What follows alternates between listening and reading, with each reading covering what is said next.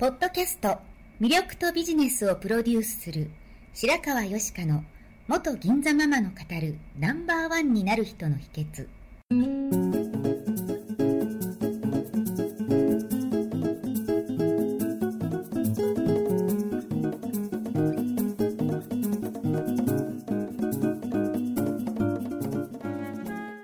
外資系企業の OL から銀座のナンバーワンホステスそしてママに。12年間にわたって多くのお客様や従業員の心理成長に関わり人の本質的な魅力や能力を引き出し業績アップにつながるコーチングを行ってきました。内面世界のケアと外側の世界へのアプローチの両輪でナンバーワンの輝きを放っていく方法を白川よしかがさまざまな角度からお伝えしていきます。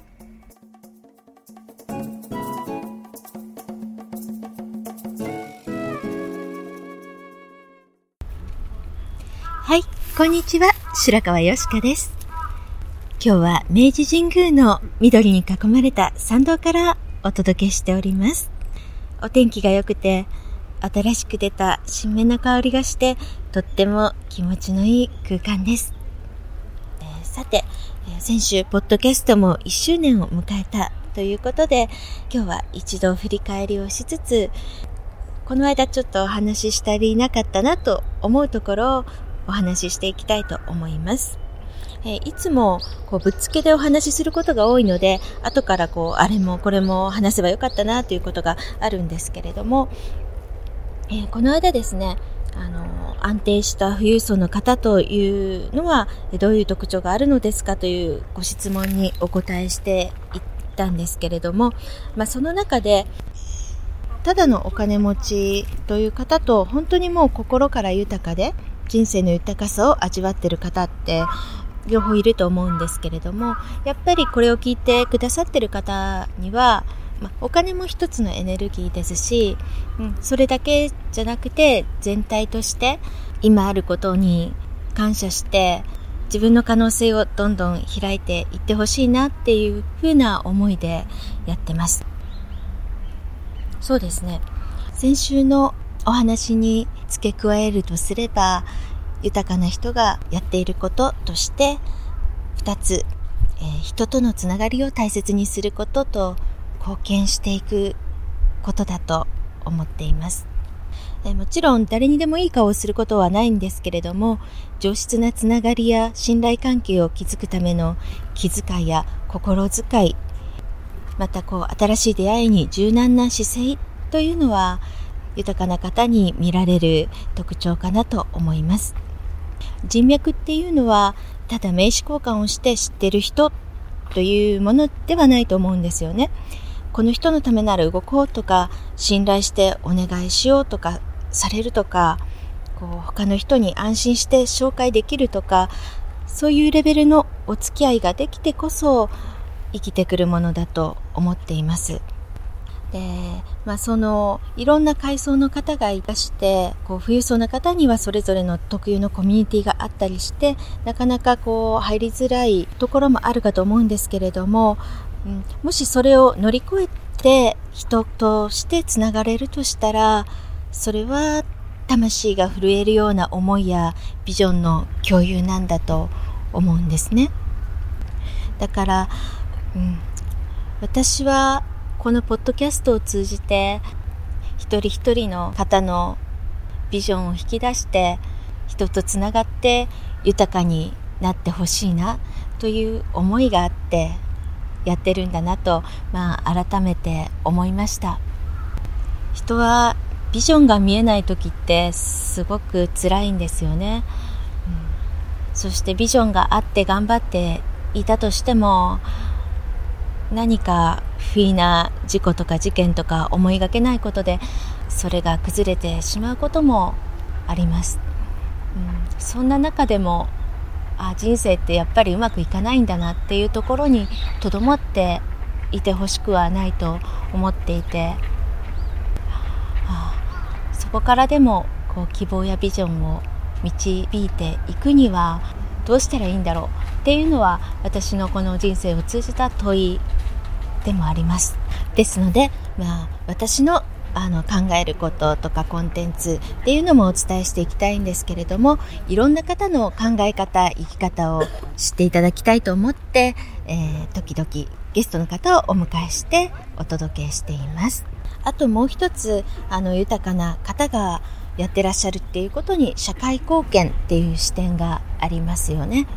例えばまあ欧米ではノブレス・オブリージュといってこう止めるものが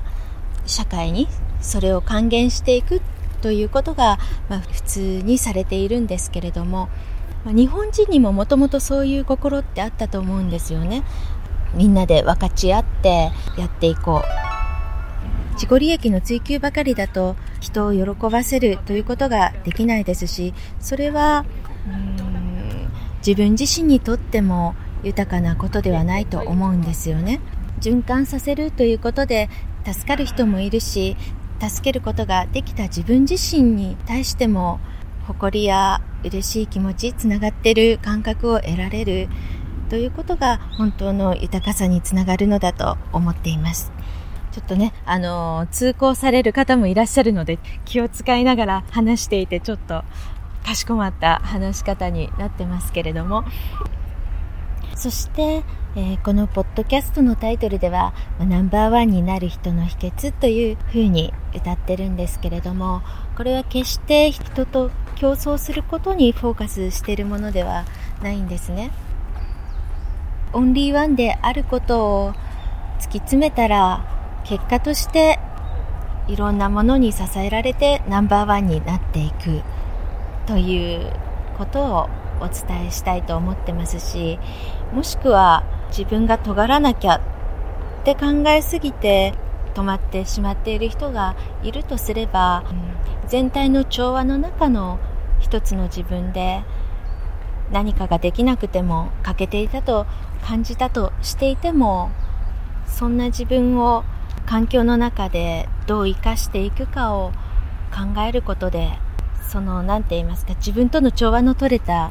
感覚。そこで